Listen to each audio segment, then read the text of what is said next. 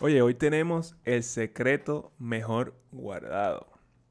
Sabes que existen maneras de saldar tu hipoteca en mucho menos tiempo sin ponerle ni un centavo más. Uy, yo no sabía eso, pero aquí estoy con mi café ready y tú.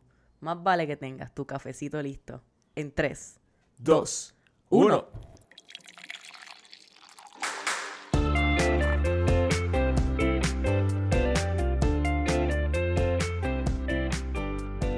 Saludos y bienvenidos a Café on a Budget, tu expreso hacia la libertad financiera. Te habla tu host, Manuel Vidal, y me acompaña la mejor Money Coach de todo Puerto Rico y todo el universo, su Hailey Matos.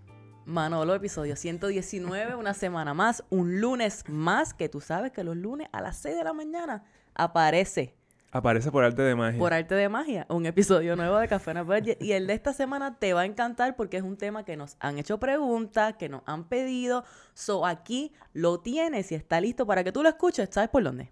Por cualquiera de las plataformas donde nos encuentras, Apple Podcasts, Spotify, YouTube, canal Liberty 85 y 285 los domingos y los lunes a las 4 de la tarde para que hagas tu double shot de Café on Budget como toda la semana. Está tienes todo lo que necesitas. Y aquí te vamos a dar toda la información. Manolo, ¿cómo tú estás? Todo súper bien. Ay, se me salió un gallito. es que yo tengo... Me encanta. El episodio de hoy es, es una cosa increíble, la cantidad de valor que hay aquí hoy. Manuel se las puso para este episodio para So- darte todo. Exacto, es como que es algo increíble. Tú vas a poder saldar tu hipoteca sin poner chavo extra. Vamos a ver si es verdad. lo que Escucha esto, escucha esto. Ajá. Mira, pero no vamos a entrar al tema sin hacer algo Por bien supuesto importante. que no, ¿Y que tú, cómo tú sabes para dónde yo voy? pues no sé. ¿Qué está pasando, Manuel Vidal? ¿Qué está pasando? ¿Qué está pasando? Este va a ser más corto que la semana pasada. Sacho, ok. que La semana pasada, si te lo perdiste, tuvimos un episodio completo de qué está pasando para que te lo goces. Estuvo bien bueno. Mira, ¿qué está pasando? Cuéntame. Para el que no se ha dado cuenta, la gasolina bajó. Por si, si acaso no te había Yo dado ni, cuenta. me, yo ni me he fijado. Bueno, su Aquí Hailey no- bajó. No, no, sí, sí bajó. Sí, aquí bajó en la no isla. está prestando atención a all. Yo estoy en, en el limbo siempre. Ajá. Ok, la, la gasolina bajó un poco, pero no podemos cantar victoria todavía. No se espera que la gasolina esté, eh, dure mucho tiempo en estos precios. Probablemente va a subir a donde estaba antes o más. Ah, qué chévere, mira. So- so- Noticias alentadoras para todos. exacto, exacto. Simplemente la demanda bajó un poquito. Qué raro. Exacto, exacto. So, es medio raro porque en julio es donde, cuando más demanda hay eh, de gasolina. La gente se va de road trip, se va de vacaciones eh, y, la, y la demanda tiende a subir, por, por, por ende los precios tienden a subir. Bueno, pero ya empezó el 4 de julio, fue la semana pasada. Exacto. De seguro ya esa demanda comenzó a subir. So, tú estás Exacto. diciendo que si la demanda sube como es esperarse, Como el se precio va a- a subir. Exactamente. Ah, y si no, y, y si no sube la demanda, pues entonces son señales más fuertes de que ya quizás está, la recesión ya está aquí. Válgame Dios. So, son, no, no son tan buenas noticias. pero Ah, qué bien, queremos que la Pero- gasolina esté cara. No, pero por lo menos llena el tanque al principio. Tan pronto escuché este episodio, como que llena el tanque por si acaso. Tú sabes que aquí se hacen filas para todo. Pero mira, otra cosa que, pu- que puede influir en el precio de la gasolina y que pues estamos ya en el medio de esto es la temporada de huracanes. Si viene un huracán y azota Texas, eh, eh, New Orleans, to- toda esta área, Luisiana, pues el supply de gasolina se va a ver afectado y la gasolina también va a subir.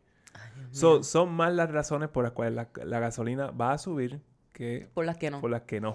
Así que pues sigan presupuestando esa gasolina como hasta el momento porque no podemos cantar victoria como dijo Manolo todavía. Pero No, bueno, No, no, no. Eh, estaremos, seguimos- seguiremos seguimos informando.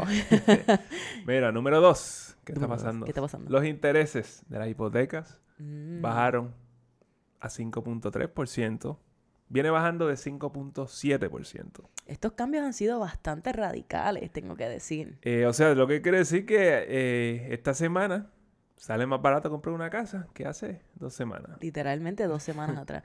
Y, y hace dos meses atrás, pues ni se diga, ¿verdad? Hace dos meses atrás estaba bastante barato. Y tú puedes subido. pensar, tú puedes pensar 5.3, 5.7, 5.3, 5.7, no es tanta la diferencia, pero en verdad sí es bastante la diferencia. Eh, piensa en una, en una hipoteca de 200 mil dólares. Ujú. eh, a un 5.7 tú vas a pagar más o menos 1.112 al mes.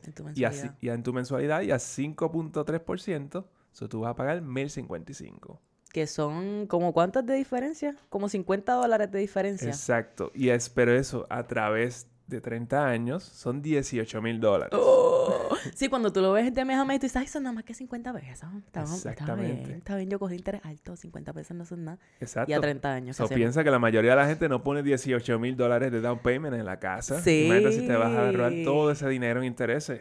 Imagínate si tú coges esos 18 mil dólares y los inviertes ahora, en Ajá. 30 años, ¿qué va a pasar? Exactamente. Ahora que que- todo está bastante bajito y turbulento. Wow, pero mira, y esa, esos intereses, ¿cómo, ¿qué se espera de ellos? Sabemos que es la que hay. Lo que pasa es que están bajando, han, han estado bajando porque hay miedo de recesión. Eh, los inversionistas van a poner, toman posiciones defensivas, lo que le llaman posiciones defensivas en los bonos del tesoro. Sí, eso se mueven de poner su dinero en, en activo, en stocks, lo mueven Están vendiendo, por eso los stocks están bajando. y los bonos suben. y los bonos pues tienden a subir. Esa es la razón por la cual eh, cambian estos intereses de las hipotecas porque el rendimiento del, del, eh, eh, de los US Treasury, eh, los, los bonos, las notas del tesoro a 10 Ajá. años, eh, tienden a determinar cuál es la tasa de interés.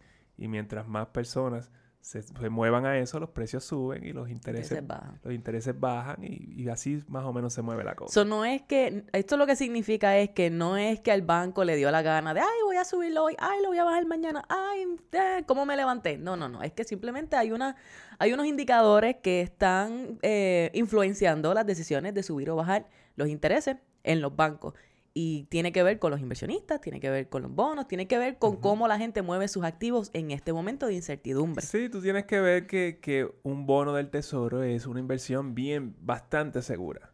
Claro. Eh, hasta donde sabemos. Hasta, hasta hoy. Exacto. Hasta hoy. Entonces, si tú pones más riesgo en otro tipo de inversión, entonces eh, so- tú vas a querer un rendimiento más alto. Y si el tesoro te sube los intereses, pues tú te vas a ir a la- con lo más seguro que tú tienes. Claro, porque es un rendimiento alto mientras sigues siendo menos riesgoso. Exactamente. Claro, so- Entonces se juega con eso y entonces pues así se mueven fondos en, el, en, en esta economía. Y en base a esos intereses, pues es que los bancos entonces determinan eh, si van a subir más o van a bajar más sus intereses de hipotecarios y todos los demás intereses prácticamente se mueven con eso.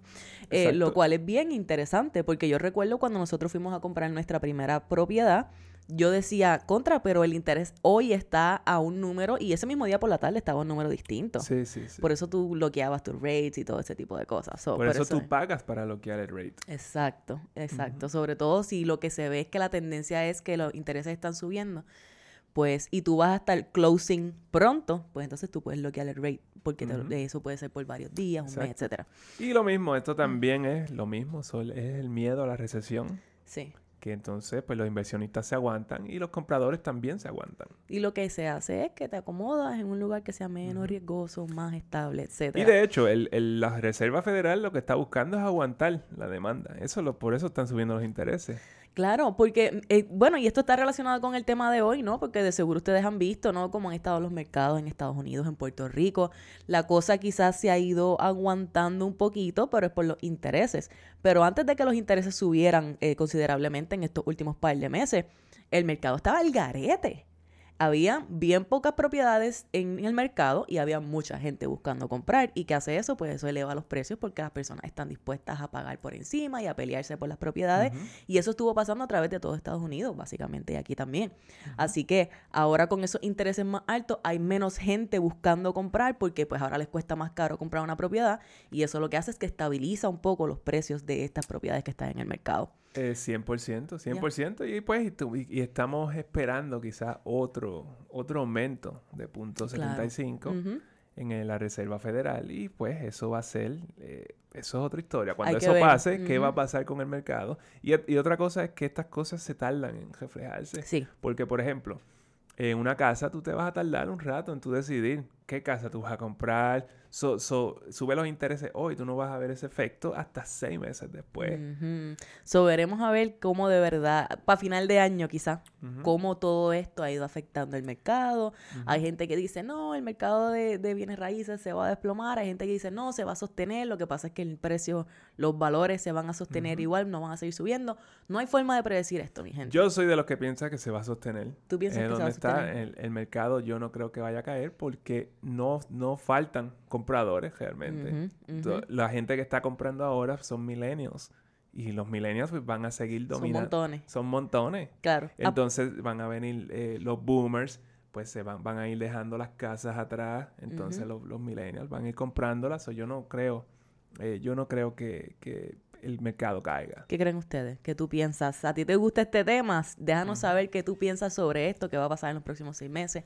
En el próximo año nos puedes dejar notas en, en la sección de comentarios de YouTube o nos puedes escribir también por las redes sociales. Estamos por allá listos para recibirte, Manolo. Y de esto el tema, estamos bien alineados con el tema de hoy precisamente porque estamos hablando de esto, de este proceso de compra de casa.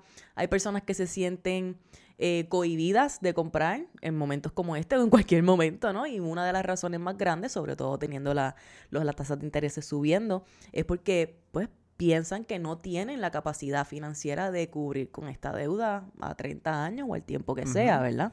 Bueno, tú sabes que comprar una casa es una de las metas financieras que, que más comunes. So, cuando preguntas ahí metas financieras, siempre comprar una casa es una de ellas. Claro. Y yo lo entiendo. ¿A quién no le gustaría, seas tú una persona que te gusta viajar el mundo o estar en diferentes sitios, ¿a quién no le gustaría tener ese, ese lugar que tú le llamas tu hogar? Que está ahí, tú sabes, que tú sabes que tú, tú puedes llegar ahí y te sientes seguro y es tuyo. Exacto, exacto, pero la gente, las personas tienden a dejar para después ¿no? de comprar la casa y porque piensan que, como estabas diciendo, no pueden, piensan que no pueden pagarla, Ajá. pero es porque no tienen un plan. Claro, claro, Eh, claro. si claro. tú tienes un plan, tú seguro cualquiera puede, eh, puede, puede comprar una casa. Claro. Quizás no la puedes pagar ahora, ¿verdad? No, Pero eso no es lo que se está pidiendo. con el plan que Manuel te dice que hagas, tú vas evaluando cuánto dinero tú tienes disponible, cuánto tú puedes ahorrar, si haces un plan de saldo de deuda, tú te puedes posicionar de tal manera que con un down payment relativamente pequeño compras la propiedad que tú necesitas. Y hay muchas formas de hacerlo, no vamos a entrar en eso ahora, ¿verdad? En cada estrategia para comprar una casa, pero piensa que tú tienes la oportunidad, la posibilidad está allí. Si eso es lo que tú quieres, se puede lograr. Pero pi- Piensa cuánto estamos pagando por una casa. Estamos pagando un montón de dinero y la- el único que gana cuando, con una hipoteca es el banco. Porque tú vas, de- y, y te voy a decir por qué. Porque bueno, tú vas a coger esta hipoteca 30 años, tú compraste una casa 100 mil dólares, eso fue lo que tasó, eso fue lo que va, eso es lo que vale. Eso Y- fue lo que estuviste dispuesto a pagar. Exactamente, y tú vas a pagar 185 mil dólares por esa casa a fin- al, al final de los 30 años. Espérate, explica esto en Ajoya Bichuela, que la gente se me confunde. Ok, la, la casa vale 100 mil dólares. Tú le vas a poner un interés de cuánto? De lo que sea. De, de lo que sea.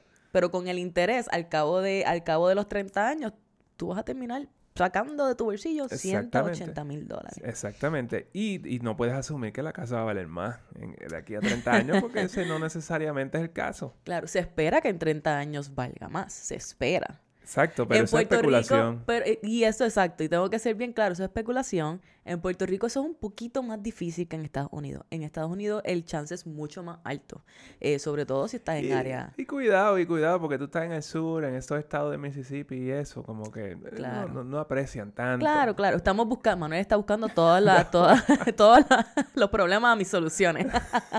este sí, hay mercados que son difíciles y recuerda que no es el mercado de Estados Unidos, no es el mercado de Puerto Rico. Dentro del mercado de Puerto Rico tienes muchos mercados distintos, está el área metro, está el área noroeste, está el área sur, el área central y cada uno de esos mercados se comporta distinto. El punto es que el banco nunca pierde. Nunca esto. pierde. Nunca pierde y tú sí tienes chance de perder. Claro, si no sabes lo que estás haciendo, claro, que tienes chance de perder, ¿verdad?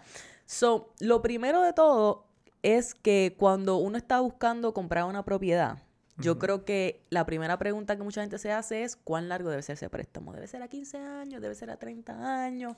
¿20 Mira, años? ¿Qué hago? Esa, esa pregunta es bien común, la gente, la gente se la hace eh, y yo pienso que no hay ni que hacérsela. La única razón para tú considerar una, hipo- una hipoteca de 15 años sería porque el interés es más bajo. Ya, yo entiendo eso. Ajá. Exacto, uno de los pros de tener una hipoteca de 15 años es que el interés va a ser más bajo for sure. Más Es- bajo que comparado con uno de 30 años. Eso ni hay que... Eso está Es seguro. Period. Ajá. Entonces, el, el- tu pago va a ser mucho más alto. Claro, mensualmente porque está pagando la misma cantidad en menos tiempo. Es- exacto, o sea que te va a quitar flexibilidad en el, en el caso de que te pase una, tengas una crisis financiera en la casa, tengas una Ujú. enfermedad, eh, te pase un accidente, pierdas el trabajo, so, tú tienes menos flexibilidad porque tu pago es más alto. No que si fuera de 30 años y el pago fuera mucho más bajo, so, entonces puedes puedes jugar con eso. Tienes wiggle room, tienes wiggle room. A menos que cojas una hipoteca a 30 años y cojas una casa gigante con un pago casi imposible y ahí te fastidiaste como quieras. Por eso eh, hay posibilidades de que tú quedes trasquilado de, de- de cualquier manera, pero todo depende de cómo tú compres. E- e- Eso es lo que importa. De hecho, el rule of thumb, ¿verdad? Es que el pago de tu hipoteca sea menos de 30% de tu ingreso neto. Exactamente. Mensual. Para empezar. Para empezar, so usa ese rule of thumb y en base a eso, sea la hipoteca que tú quieras, 15 años o 30 años, asegúrate de que sea menos de esa cantidad.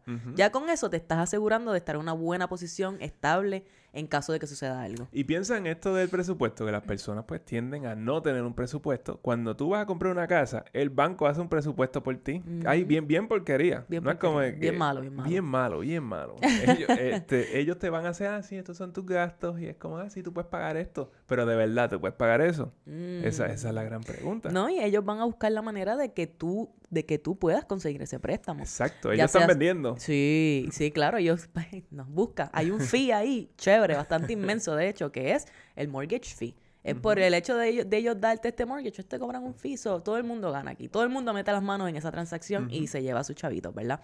Ellos van a buscar la mejor manera de hacer que, que tú puedas tener tu hipoteca. Que- dentro del, del ámbito legal, ¿verdad? Así Aparente que, alegadamente también se han visto papelones ilegales. claro, claro que Como sí. el 2008. Como en el 2008 fue el mega papelón. Mira, pero el punto es que ellos no van a mirar a ver como que, ay, sí, el pago es menos que el 30% de tu ingreso neto. No. Primero que todo, ellos están considerando tu ingreso eh, bruto, el, todo el ingreso que tú, que tú recibes antes de sacarle taxes, seguro social, antes de deducciones. So, y los números que ellos utilizan son bien distintos a los números que quizás Manuel te está recomendando o que los eh, expertos financieros recomiendan allá afuera. Porque ellos te, da, te ponen en una posición un poquito más riesgosa. Y si caes dentro de esos parámetros, te dan el préstamo. Así que ten cuidado con eso. El punto es que, eh, eh, pues tú vienes y tú haces, en vez de hacer un préstamo a 15 años, tú haces un préstamo a 30 años y haces los pagos como si fueran a 15 años. Eh, ok, puede que te tarde un, un añito más.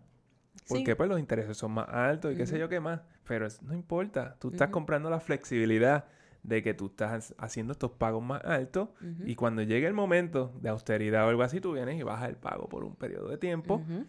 Y es como, es como casi como un, eh, como el loan forgiveness o algo así, casi, casi. Tú mismo te das Tú un mismo loan te das, un- for- te das un break. Te das un break, exacto. y Hay veces que puedes pagar, eh, pues, el mínimo de tu, de tu pago de 30 años y en algunos otros meses vas a poder pagar unas cantidades más altas. Ya mismo te explicamos con más detalle acerca de cómo puedes hacer esto. De hecho, te, te damos todos los caveats en breve. Manolo, las personas entonces que están listas, que van a comprar su propiedad, ¿cómo entonces pueden pagar su propiedad más rápido? Porque hay personas que simplemente lo que quieren es pagarla más rápido. Ok. Hay, hay, eh, hay maneras de tú pagar tu hipoteca sin poner un centavo eh, más. Literalmente no te va a romper el banco, Yo no creo eso. como tú no me crees. Tú me tienes que convencer de Pues eso te lo voy a decir después. La primera, La primera forma de pagar la hipoteca más rápido. exacto. Tú vas a hacer un pago extra al año. Eso Mm. es todo lo que tienes que hacer. Un pago extra al año. ¿De dónde tú vas a sacar? ¿De dónde tú vas a sacar un pago extra? Bueno, de tu presupuesto. ¿Tú sabes cómo tú puedes hacer un pago extra? Tú puedes hacer un sinking fund en tu presupuesto que sea para hacer ese pago extra a final de año, tu hipoteca. Digamos que tú pagas mil dólares de hipoteca, pues tú pagas todos los meses normales, pero tú tienes un sinking fund donde le vas poniendo dinerito, dinerito todos los meses. De tal manera que al final de año ya tú tengas ese esos mil dólares extra y se los pones a tu, a tu hipoteca. So, haciendo eso, un solo pago al año, ya haciendo eso, tú pagaste tu hipoteca en 25 años. So, con Tú- eso te ahorras cinco Te, años. te cortaste, cortaste 5 años. Cinco años de intereses que no ¿Tú estás sabes pagando. cuántos miles de dólares es eso? Yo no sé. Muchos. de- pero suena, suena muy bien. Suena muy bien. Otra, tienes lo del sinking fund que Suheli te está diciendo. Otra manera de tú hacerlo es divide el pago entre dos. Mm, Este pago que vas a Ese hacer. pago, Ajá. que este, tu pago normal, Ajá, tu pago mensual. tu pago mensual, eh, divídelo entre dos y entonces haz la mitad del pago cada dos semanas. En, en dos Mm, semanas. Usando el mismo ejemplo. Si tú pagas mil dólares de hipoteca a, al final de mes, digamos, ¿verdad? Como un ejemplo, pues entonces paga 500 a, mitad de mes y 500 a final de mes. Y ese- estás pagando cada dos semanas, estás, estás haciéndole un pago de 500 dólares. La matemática de eso es que estás haciendo 26 pagos en el año y esos Mm. son 13 pagos completos al año. Hiciste ya tú. Ah, so ahí lo que estás haciendo es literalmente, de verdad, cada dos semanas haciéndole un pago de 500 dólares y como, y a fin de cuentas vas a haber hecho un pago extra sin darte cuenta. Eso está bastante interesante. So mira a ver cómo puedes ajustar tu presupuesto para entonces hacer esos pagos cada dos semanas. Exacto. Eso está brutal. Ok. So, básicamente lo que me estás dando son dos maneras distintas de hacer un pago extra al año. Y si Sí. yo logro hacer un pago extra al año, yo puedo bajar mi hipoteca cinco años. mi- hipoteca de 30 años. So, ya está, ya está. Bello. So- so- y, esa, y es bien interesante esto porque muchas personas vienen y me dicen que, ah, no, yo no quiero comprar una casa porque yo no quiero comprometerme por 30 años a este pago. Pero la verdad es que tú no tienes que, no tienes que ser, no tiene que ser 30 años. Ajá, si no quieres. Si no, Si no quieres, no quieres. tiene que serlo. So, por lo menos hay manera de que tú puedas hacer esto. Bello. La próxima? Un pago extra trimestral. So, la cada- próxima estrategia, la número dos, es que haga un pago extra cada tres meses. So, cada tres meses tú vienes y haces un paguito. Eso te, eso te va a requerir un poco más de liquidez de cash. Sí. So- Eh, ahí pues tu presupuesto te va a decir, te va a decir de dónde va a, sa- va a salir este dinero. Esto es para las personas que de verdad tengan esa, esa, pues, esa flexibilidad, esa facilidad. Pero yo pienso, más gente, Más gente puede hacer esto de la que piensa. 100%. Yo no estoy diciendo que no. Yo estoy diciendo que si tú vas y buscas en tu presupuesto y te acostumbras a seguir tu presupuesto, tú vas a buscar la manera de encontrar, si no un pago cada tres meses, un pago extra cada tres meses, algo bien cerca a eso. Algo lo suficientemente cerca como para hacer un cambio significativo. ¿Y tú sabes cuánto le quita eso a tu hipoteca? ¿Cuánto le quita? 10 años. ¿Cómo va a ser? Yes. Sí, 10 suena- años. Es más agresivito, eso me encanta. Eso piensa que de esta manera tú puedes pagar esa hipoteca en 20 años en vez de 30. Exactamente. Suena mejor, suena mejor 20 años que 30. Para mí suena mejor. Exactamente. Piensa que tú compras una casa cuando, eh, no sé, tuviste un bebé y ya cuando él se gradúe de high school, básicamente la casa es La tuya. casa es tuya. Eso puede ser una estrategia súper brutal. Me encanta. So, Sinking Fund, de nuevo, puedes hacerlo con un Sinking Fund eh, después que hayas hecho tu presupuesto. Y si no sabes cómo hacer tu presupuesto, tenemos Money Mind Flow para ti que te ayuda a aprender a hacer ese presupuesto de una manera organizada, rápida y que funcione para ti. Y en este caso, tú puedes decir, ¿tú sabes qué? Una de mis prioridades es pagar mi, casa temprano. So, yo voy a hacer un sinking fund en mi presupuesto para poder hacerle estos pagos extra cada tres meses. Boom. Saliste de tu, de tu hipoteca. Exactamente. Y recuerda el sinking fund, pues simplemente es el lechoncito El lechoncito. donde tú pones ahí algo todos los meses. Y si quieres aprender cómo hacer esto, Money Mind Flow es para ti y lo encuentras en las notas, en los show notes del episodio. Ok. Seguimos. So, el número 3. Esta es bien facilita, bien facilita. Redondea los pagos. Yo Sí. soy mal en matemática, ¿cómo que redondea los pagos? Eh, Si tú, si mira, si tu pago es 715 dólares, redondea a 800. Ujú. ¿Cómo que? ¿Por qué no? Piensa ahora, tú pi- piensa que tu hipoteca ahora es de 800 dólares. Eso, eso te, va, te va a quitar tanto y tanto dinero. Esto yo no, yo no hice el cálculo de esto, pero eso fácil, fácil en menos de 20 años. Sí, for sure, for sure. Pues bueno, si, le si estás fuera haciendo en este número, si fuera, le- porque le estás poniendo... más de un pago al año. So, mira esto. Exactamente. Si tú pagas 715 dólares, ese es tú, ese es el, lo que tú tienes que pagar de hipoteca mensualmente. Si tú dices, ah, pues yo lo voy a redondear a 800, pues todos los meses le vas a hacer pago de 715 dólares, ¿verdad? Y le añades a tu principal los otros 85 dólares mensual. A fin de año, tú estás, son más de mil dólares que tú le has puesto extra al principal Exacto. que tú te estás ahorrando eh, en los intereses en todo eso, en todo ese dinero. Así que esto es, una, es algo excelente. De hecho, hay un caveat con eso que también te vamos a dar al final, porque ahí, para tú darle pagos a un, al principal de una hipoteca, algunas cositas tienen que pasar, así que te los vamos a, a comentar más adelante, así que está pendiente al final. Y es que, y mi- a mí me parece, cuando tú vas al banco y tú vas a, pues, estás pidiendo una hipoteca, estás aplicando y toda la cosa, este, tú solamente estás mirando, uno está mirando estos, estos pagos de una manera bien unidimensional. Como que, ok, Mm. este es el pago que yo voy a hacer, este es el, esto es lo que yo puedo pagar, si yo no puedo pagar ni un centavo más. Y Ujú. puede ser que ese, ese sea el caso. Ujú. Puede es ser que estés en límite. Exacto, pero es bien importante que tú vayas, hayas hecho tu presupuesto por un par de meses antes de tú hacer este paso para que tú de verdad sepas cuánto de verdad tú puedes pagar. Y la idea no es que tú digas, ah, claro, yo puedo pagar 1.500 dólares, así que puedo comprarme una casa, que la hipoteca sea de Exacto. 1.500 dólares. No, cómprate la casa de la hipoteca de 1.000 o de 1.100 y ahora tienes ese dinero extra allí disponible para tú entonces pagarla Y- antes o lo que sea, invertirlo, lo que sea. Exacto, y la cosa es que esté por debajo del 30% de tu ingreso. Exactamente, así que no te dejes llevar y el que te dicen, ah, sí, no, yo te apruebo, estás aprobado. Sí, estás Sí. aprobado, pero ¿qué porcentaje de ese pago de tu ingreso neto Es- verdaderamente? ellos, ellos usaron 40 y pico por ciento de tu Claro. ingreso eh, Claro. bruto. Y aún si eres, si eres buena paga, si tienes un buen crédito, te, te aumentan más. Hay veces que ellos te pueden a- contar hasta un 60% de tu, co- de tu, in- de, de tu income. Que toda tu deuda, si toda tu deuda es 60% de tu ingreso bruto, ellos puede que te den la hipoteca como quiera. Y eso es bien riesgoso, mi gente. Eso Así es que, bien peligroso. sí, Tirándolo sí. allá afuera para ver Ujú. si, para donde caiga, para donde caiga. Exacto.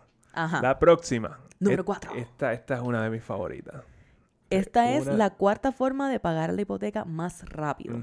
Bueno, hasta ahora todas han, han involucrado ponerle un poquito de dinero extra. Exacto. No, no, pero esta, esta está en otro nivel. Cuéntame. Tú, lo único que tú vas a hacer para pagar tu hipoteca bien, bien rápido Ajá. es poniendo un dólar extra cada mes.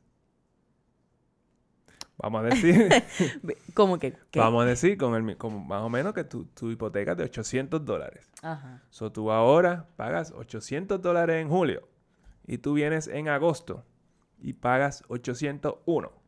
Y vienes en septiembre y pagas 802. Wow. Y tú sabes cuánto eso le va a tumbar a la hipoteca. ¿Cuánto? Ocho años. De verdad. Ocho años. Y tú me estás diciendo que tú no vas a conseguir un dólar al mes Extra.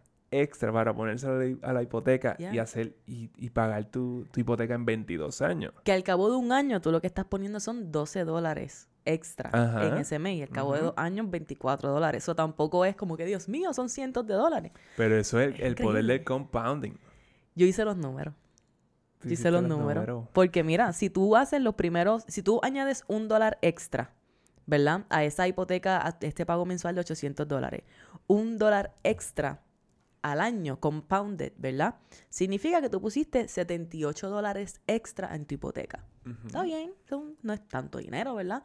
Pero al cabo de que en cuántas porquerías uno, uno, 78 dólares, uno gasta es 78, fácil. 78 dólares. Fácil. Es como que tú dices, ay, pero nada más que 78 dólares. Está bien, claro. Pero significa que en el segundo año, tú no vas a pensar, tú no vas a comenzar dándole un dólar más en enero o whatever, ¿verdad? En el mes número 13.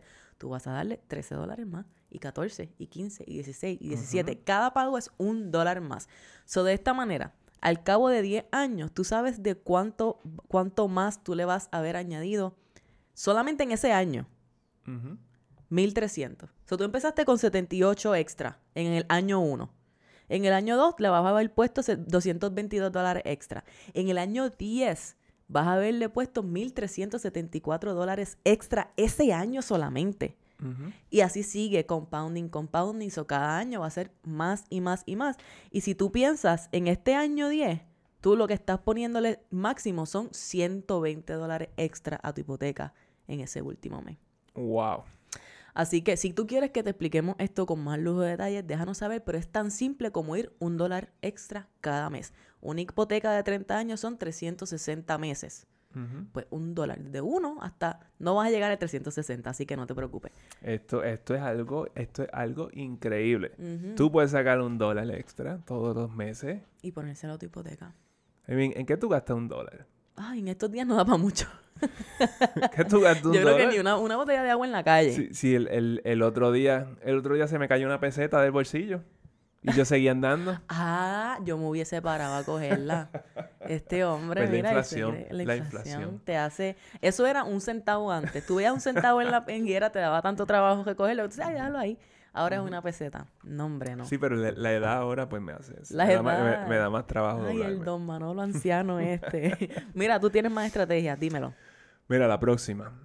Usa el ingreso inesperado. Hay, hay unos ingresos que tú vas a recibir. eh, un- un- los taxes, el, el reintegro de las planillas. Son cositas así que tú quizás...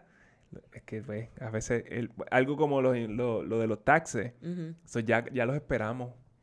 Sí. y ya están gastados. ya están antes de- gastados, ya Pero, tienen- pero si tú pones esto, como tú no cuentas con este dinero y este dinero se va a la hipoteca, pues ya ahí está el pago extra o, o- o algo así. Este, los Yes. bonos del trabajo, como que... Yes. Yes. Cualquier cosita, cualquier cosita que, que encuentres por ahí que te, que te caiga, que tú no contabas con esa, pónsela la hipoteca. Para las personas que son eh, bien responsables con su crédito, probablemente tienen rewards en sus tarjetas de crédito. Y lo puedes Y los pagar. puedes, con los puntos, las millas y la cosa, y puedes hacerle un paguito extra. Pues sí, eso está, y eso entonces no te, a menos que tú tengas ese dinero ya este planificado, Gastado. gastado. Pero en general, pues eso no te va a doler prácticamente porque entonces llegó el dinero y ya tú sabes, como que sé dónde lo voy a poner, va para la hipoteca. No en unos tenis nuevos o en unas taquillas de Bad Bunny. Vacilando. By the way, estoy, si tienes taquillas de Bad Bunny te las compro. Manuel no va, pero yo sí. Wow. wow. Ok. Ok, continuamos. Yo iría a ese concierto. De verdad. Sí. Ok, pues dos taquillas. Si nos consigues dos taquillas, vamos. Bueno, yo iría, yo iría porque no estoy, no estoy pagando por ella. Pejearía. Tú me vas a pagar la taquilla, ¿verdad? Yo te la pago, Ok, no, no. Sale pues del mismo, él sale del mismo bucket. vamos para la última. vamos para Anyway, última. la última. Ajá. Ok. ¿Estás ready? No sé si estoy ready, pero. ¿Estás ready para siempre lo, que estoy tú vas a, tú- lo que tú vas a escuchar ahora? Ajá. Ok. ok. Esta es la manera de tú pagar la hipoteca más rápido sin poner un centavo extra en la hipoteca. Porque tú dices que es imposible. Sí, y que tú no me crees. Difícil, está difícil. Mira, ahí me diste cinco, cinco formas, cinco estrategias que están brutales, todas. De hecho, dime tú cuál es la estrategia que más te gusta. Déjame saber en los comentarios cuál vas a intentar, si esto es algo que tú quieres lograr. Pero todas ellas requieren que yo ponga, aunque sea un pesito al mes, en la hipoteca. So, cuéntame qué tipo de magia loca tú tienes por ahí para mí. Pues mira, mira, tú sabes cómo, cómo las hipotecas acumulan intereses. Eh, bueno, idealmente, en sí, en todos los casos, a final de mes se hace un cálculo en base a tu A- balance. Al final del ciclo, que en este caso es pues, al final del Final de mes, eh, en base al principal que queda, so, tú vas a pagar, te, te van a cobrar los intereses. Ujú. Pues tú lo único que tú tienes que hacer es someter ese pago tres semanas antes del due date. So, vamos a decir que tu hipoteca, el due date es el primero de, de- de agosto. Eso quiere decir que tú vas a someter tu pago normal. No, no hay ningún cambio. Tu pago normal la primera semana de julio. Lo que tú me estás queriendo decir es que si yo entonces someto ese pago tres semanas antes, me voy a, voy a poder pagar esa hipoteca antes. Correcto. ¿Cómo? Bueno, porque so, si, si tú acumulas intereses a fin de mes en base Al balance. principal, al balance que tienes ahí, eso quiere decir que al final de mes tu balance es más pequeño. Mm, So, los intereses que tú vas a acumular es menos porque con la cantidad que ya tú pagaste, pues no vas a acumular intereses en esa cantidad. So, básicamente, ese pago que yo hice al principio de mes bajó mi balance de tal manera que el cálculo ahora me va a dar, me va a resultar en menos intereses para pagar. 100%. 100%. Y eso entonces se puede seguir repitiendo mes tras mes tras mes tras mes. Correcto. Y, Y lo el- único que tú tienes que hacer es pagarla tres semanas antes. So, todo lo que haces... Ah, ¿y cuánto te quita esto de la hipoteca? Ajá. So, tú vas a pagar tu hipoteca haciendo esto en 20 años. ¿Cómo va a ser? Sí. Esto a mí no me suena, Sí. a mí no me... Ay, sí entiendo. Ok, Sí. esto me parece bien interesante. Porque sí, es como que está bien. Estamos bajando el principal, el, el balance antes de que se haga el cálculo. Exacto. So, es como, es como pagar la tarjeta de crédito antes de que, de que se haga el cálculo de intereses. Correcto, y entonces no no, pagas intereses. intereses. Ajá. No estamos diciendo que no vas a pagar intereses. Sí, sí, sí, el balance Pero, es enorme. pero El- es mucho menos lo que vas a pagar en Exactamente, intereses. pero esto es una diferencia enorme que tú no pagues intereses en 100 dólares al mes, por, de- por decir un número. Claro, Ok, a- A, claro. través de 30 años, a través de 20 años, es un montón de dinero. Y ahí tú haces tu pago regular normal. Exacto, tú no vas a estar añadiendo nada al principal. Ah. Nada, nada. Aquí tú vas a bajar el balance antes de que te carguen el interés. Y el interés se carga a fin de mes, mi gente. Eso piense en esto, haz tu matemática, busca ver. Eh, yo no sé cómo son los mortgages, las páginas de internet aquí en Puerto Rico, pero yo recuerdo que el mortgage que nosotros teníamos en Estados Unidos nos permitía hacer cálculos y proyecciones Ah, sí, sí. en sí, base a los sí. pagos extra que se hacían, al principal, etcétera, y nos daba unas proyecciones súper brutales. No sé si aquí Bueno, yo, eso sea yo no sé, yo no sé, pero por lo que he visto de los bancos aquí, so, yo te diría que eso es un no y me siento bastante... no- Confident. como 91% confident. de que no tienen esa herramienta. exacto. Bueno, exacto. haz el cálculo. Haz el cálculo haciendo este pago temprano o intenta hacerlo por un par de meses. Intenta hacerlo por seis meses, un año. Mira a ver cómo eso va cambiando, eh, el balance, los intereses que estás pagando. Y date cuenta tú mismo de que esto es una estrategia que puede funcionar para ti, pagar tu hipoteca en 20 años. Y, y piensa, si ya tú llevas 10 años con tu hipoteca, pues, eh, con esto tú vas a poder pagar tu hipoteca. Ya. eh, No, ya mismo. En 10 años más, 12 años más, más o menos. Eso es mejor que 20 años más, for Es- sure. Exacto. ¿Verdad? Exacto. Y eso es todo, eso es todo lo que hay que hacer. Mira, you got your money worth con este episodio. Como que yo te estoy diciendo, yo te acabo de decir que tú puedes pagar tu hipoteca antes sin ponerle un centavo más. Ahora, ¿cuál es la excusa? Claro, y si esa, si esa estrategia no te llama mucho la atención, yo lo que te diría aquí de verdad es que tú utilices todas estas estrategias. Mira estas estrategias, escúchalas de nuevo y mira a ver cuál parece que te llama más la atención. ¿Cuál te llama? Inténtala. Inténtala por un tiempo, inténtala por seis meses, un año, dos años. Mira a ver, ¿verdad? De hecho, yo te diría que tú puedes combinar eh, algunas de estas estrategias. Seguro. Bien seguro fácil, sí. ¿verdad? Porque tú puedes redondear tus pagos a la misma vez que, que divides los pagos cada, cada dos semanas, Exacto. ¿verdad? Tú puedes decir, ah, pues voy a hacer pagos de 800 dólares. Si te- además son 715, tú haces pagos de 800 dólares, los divides En 400 y 400. 400 y eso todavía te da todavía, te ahorra todavía más dinero. Esto es lo que está el garete ahora. Tenemos que poner, eh, aclarar ciertas cosas, porque esto muy probablemente, tú quieres asegurarte de que algunas cosas estén in place para que tú puedas hacer este tipo de pagos y este tipo de estrategia con tu hipoteca. Lo más importante que tú necesitas saber es que tu hipoteca no te penalice por hacer pagos temprano. Ujú. ¿Por qué? Porque antes del 2008, ahora se supone, se supone que eso no se haga, pero antes del 2008 habían eh, hipotecas donde te decía que si tú pagabas antes de tiempo, te penalizaban. Te penalizaban con un 1% de tu préstamo, un 2%, dependiendo. Hay hipotecas que te penalizan después del... Si tú pagas antes de los primeros tres años o algo así. Sabes que hay gente que va como que "Ah, tengo todo el cash, lo quiero pagar ahora. Pues te penalizan. En este caso, tú no estarías pagándolo todo cash en el momento, pero como quiera, tú quieres asegurarte que tu hipoteca no te penaliza por Sí. pagos tempranos. Se supone que no sea un problema, Ujú. pero se, se ven cosas. Sí, ¿y por qué esto es bien importante? Pues porque mira, en el ejemplo que Manuel te dio de pagar tres semanas antes del due date, tú ahí no hay ningún problema porque tú vas a ir, no, estás pagando antes, pero tú vas a ir haciendo el pago normal, completo, ningún problema. Pero si tú estás haciendo alguna de las otras estrategias, por ejemplo, esa de hacer un pago extra al año, pues tú estás haciendo tus 12 pagos regulares, ¿verdad? Pero ese, ese último pago, el pago número 13 que vas a hacer a final de año, tú te quieres asegurar que se haga 100% al principal de tu deuda. O sea, que tú no estés pagando este pago extra, que tú no estés pagando intereses en este pago extra. Sí, eso, ¿Me eso, esto sí es lo más importante. Tú Claro. tienes que asegurarte de que eso vaya, eh, de que tu pago extra vaya al principal y que no vaya a intereses. So- Exacto. So, so, a veces, por lo menos eh, afuera, So, hay aplicaciones cuando para ponerle eh, dinero extra al principal te dice específicamente como, Al ah, esto va principal. al principal. Pero aquí, si no tienes es una plataforma, tú tienes que llamar al banco. Y asegurarte de que así se aplique. Ujú. Eso porque eso es una cosa. Hay veces que cogen ese dinero y lo ponen en otra área y queremos asegurarnos de que estos pagos extra se están yendo full al principal. Lo mismo con ese pago eh, trimestral. Ese pago extra trimestral, tú lo vas a hacer full al principal. El redondeo, ¿cómo nosotros hacíamos nuestro pago de hipoteca en Maryland? Pues yo pagaba mi hipoteca y lo redondeábamos también, pero esa cantidad extra yo la ponía ahí bien específico en el principal solamente.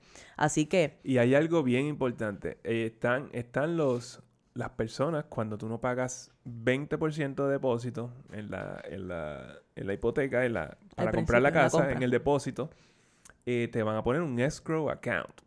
¿Ok? mm, So, esto es bien importante porque a veces tú haces pagos extra y te los ponen en el escrow account. Y ahí sí que no hace nada. Y hemos conocido personas que les han pasado esto. El escrow account eh, lo crean para sostener, en en Estados Unidos se hace mucho para sostener la, los taxes que tú vayas a pagar de esa propiedad. So, se guardan ahí y ellos tienen que tener un porcentaje allí determinado todo el tiempo en el año en ese Ujú. escrow account. La realidad es, la realidad es que el banco no piensa que tú eres lo suficientemente responsable para tú hacer los pagos del seguro y los pagos de, de los los CRIM o los property taxes eh, eh, tú mismo. Claro. Entonces ellos, ellos te están poniendo una parte, de, te están sacando de tu hipoteca una parte para ponerlo en esa cuenta para ellos hacer esos pagos por ti. Exactamente, exactamente. Y entonces, tú te quieres, si tú tienes escrow account, averigua en tu hipoteca o si vas a tenerla en una próxima compra, pues asegúrate cuando tú vas a hacer estos pagos extra que esos pagos se van al principal y que no se están guardando en el escrow account, porque en el escrow account, como él dijo, no hacen nada. They're just sitting there hasta final de año para pagar contribuciones o cualquier otra cosa que haya que pagar. Y un poquito más del escrow account es que cuando tú llegas a un 80% loan to value, eso quiere decir que ya tú has pagado más o menos el 20% del valor de la casa, tú puedes llamar al banco y decir, mira, no quiero el escrow account, por favor, quítamelo. De la misma manera, ¿qué fue lo otro que hablamos que era igual que esto? El PMI. ¿Recuerdan cuando Lo hablamos mismo. del PMI? Que una vez tú pagas el 20%, pues ya tú puedes removerlo. Pues lo mismo con el escrow account. Si tú no, si tú ya pagaste más del 20%, tú puedes, y pagas contribuciones en la propiedad, sobre la propiedad, pues tú puedes decir, yo me quiero encargar de las contribuciones por mi cuenta, por favor. ¿Y tú sabes qué es un escrow account? Eso es un sinking fund que el, go- que, que el banco está creando para ti. Y tú puedes hacer lo mismo. Exactamente. Cuando nosotros compramos nuestra primera propiedad de inversión, eh, nos querían zampar el escrow account a las malas, pero a las malas. Y Manolo le dijo, no, yo voy a pagar mis contribuciones, yo, yo sé cómo hacerlo. yo voy a pagar, quítame el escrow ese para el cara, que yo me voy a encargar de pagar las contribuciones yo. Porque también hay veces que ellos sostienen, ellos tienen que sostener un porcentaje particular. Y muchas veces ellos sostienen en la cuenta más de lo que necesitarían. Exactamente, y al final, al final lo que sucede es que te llega un cheque. Entonces muchas personas me han escrito por ahí o han venido con Ah. la pregunta, mira, me llegó un cheque y yo no sé de qué es. De ahí donde viene el cheque. Ese cheque se pudo haber ido al principal Claro, y tuvieras eh, ahorrado un montón en intereses. claro, Pero, claro. pero ellos no, ellos te lo envían a ti y la, la idea es que tú, ¿verdad? Lo pongas en el principal a fin de cuentas. Idealmente, idealmente. O pues lo uses para tu saldo de deudas, para No, tus porque esta, esta es la estrategia número 5. Usa el ingreso inesperado. Ahí está. Sea, Manuel te tiene las soluciones para todo. Para todo. Aquí tú estás, tú estás, tú estás bien, Y bien, mira, bien parado. La realidad. Eh, añadir pagos, esto es algo es serio, porque estamos, esto es algo que nos han preguntado. Yo entiendo que es común tener esa, ese deseo y como esa ansiedad de querer pagar esta casa pronto, porque se siente como una letanía, 30 años y toda la cosa. Eso yo lo entiendo. Ahora, tú tienes que estar consciente que pagar tu casa temprano no siempre es la mejor opción. ¿Por qué? Porque antes de pagar tu casa, antes de empezar a ponerle pago extra a tu casa y toda la cosa, yo pienso que tú debes tener una estabilidad financiera ya. De tal manera de que tú no tengas deudas y que tus inversiones estén maximizadas, lo más posible, maximizadas, diversificadas. Y entonces, si te sobra entonces ese un, un poco más de dinero, pues entonces Con eso que te sobra, tú estrategizas y paga entonces tu casa.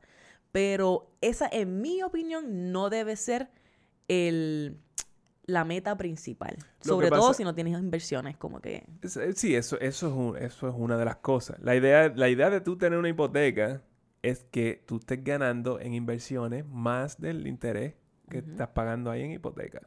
Entonces, lo otro son las tarjetas de crédito. Y eso, tú no puedes andar por ahí diciendo que vas, estás pagando la casa, como que dando- dándole duro para pagar la hipoteca y para ahorrarte 20 mil dólares en intereses, que estos son buenos, Bueno. Para pagar 40 mil dólares en intereses a la tarjeta de crédito que la estás pagando un 20%. Exactamente. Inclusive, a mí, a fin de cuentas, en estos días el porciento de interés en una propiedad es menos de 8%, que inclusive es menor que la inflación. So, Está súper loco eso. está pero sí. súper al garete, tengo que decir. Pero entonces, sí, tú te vas a ahorrar y yo entiendo que la paz mental también es algo que se debe considerar, pero lo que te estamos diciendo es que de punto de vista matemático no hace sentido pagar tu casa temprano a menos que ya tú estés, todo está al día. Inversiones están al día, estoy teniendo un buen rendimiento, estoy poniéndole lo más que yo puedo en invertir, no tengo deuda, tengo el estilo de vida que yo quiero, me sobró dinero, se lo pongo a la casa. En mi opinión. Y hay casitos también, hay casitos de cuando tú vienes a ver, eh, eres house poor, o sea, tienes ta- ta- más del 50% de tu ingreso se está yendo en la casa y posiblemente lo que tú tienes que hacer es salir de esa casa de alguna manera. Exacto. Irte a una casa más Ah. apropiada para tu ingreso. Exactamente. Eso son cosas que tenemos que mirar. Los números son importantes en estos aspectos.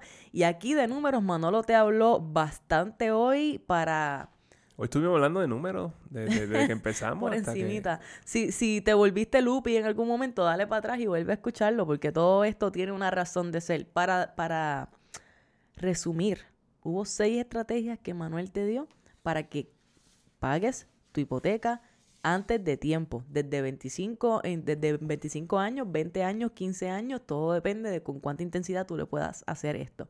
La primera estrategia fue hacer un pago extra cada año. Como te dijimos, un pago extra al principal cada año. Un pago extra trimestral. Si tienes esa capacidad, búscalo en tu budget. Y si no sabes hacer tu budget, Money Mind Flow es para ti. Búscalo en las notas del show. La tercera, redondea los pagos. So, si tus pagos son de 715, pues pagas 750 o 800. Y esa diferencia, pónsela directo al principal todos los meses. Estrategia número cuatro, añadir un dólar extra a tu principal todos los meses. Eso es mind blowing. 801, 802, 803, 804, 805 y por ahí sigue todos los meses, todos los meses y puedes pagar esa propiedad, esa hipoteca en menos en 8 años menos, 8 años más temprano. La quinta, usa el ingreso inesperado, que fue lo que Manuel te dijo. Let's grow. Eh, exactamente, haz tu propio escrow. Y la sexta, hacer tu pago tres semanas antes del due date. Y ese es el Holy Grail. Y ese es Holy Grail porque ahí no requiere ni un centavo extra de tu parte. Tú lo único que tú tienes que hacer es adelantarte un paguito. Uy, un- un- tres semanas. Dime So, y eso, eso puede ser automático. Dime que tú no harías por, por adelantar ese paguito y mantener eso consistentemente para ahorrarte par de años de pago de hipoteca. Eso para mí está, Sacho, increíble. Es mal, yo, lo vamos a implementar. Por supuesto. Por supuesto. Quiero que me digas cuál de estas estrategias te gustó más, cuál quieres implementar, cuál le vas a recomendar a, qué sé yo, a tu I mean, tío. yo- cualquiera, cualquier persona puede implementar alguna de estas. Porque te estoy diciendo que no tienes que poner dinero extra. Claro, sobre todo esa número 6, la puedes implementar desde ya. Así que mira a ver qué puedes hacer para adelantar ese pago, qué tipo de ajustes tienes que hacer en tu presupuesto. Y como siempre, si el presupuesto es algo que estás dándole y dándole y dándole y dándole y no te funciona, sabes que tenemos una solución para ti y la encuentras en los show notes. Como Ay, siempre, pues, escríbenos todas tus Sí, preguntas. sabes que nos encuentras en las redes sociales, en Instagram, en Facebook. No puedes escribir por email en cafenabudget@gmail.com. Nos dejas los comentarios en YouTube. Bueno, en todas partes nos puedes encontrar y nosotros hacemos todo lo posible. Ponemos todo nuestro esfuerzo en contestarte lo antes posible. Y si es algo que no te podemos contestar, pues ¿sabes qué pasa? Me lo invento. Venimos, no, que venimos aquí, a, Manuel averigua todo y aquí te lo mostramos en un episodio como este del día de hoy. Seguro que sí, siempre las sugerencias son escuchadas. Seguro que sí, así que cuéntanos cómo te gustó este episodio, dale share, compártelo con la gente que le va a interesar, compártelo con la diáspora, compártelo con la gente en la isla y... Si quieres tallarnos en las redes sociales, lo puedes hacer para así entonces nosotros verte, abrazarte cibernéticamente, enviarte todo el cariño del mundo. Uh. Así que pues nada, nos vemos como de costumbre la próxima semana porque esto fue Café, Café on, on a budget. budget.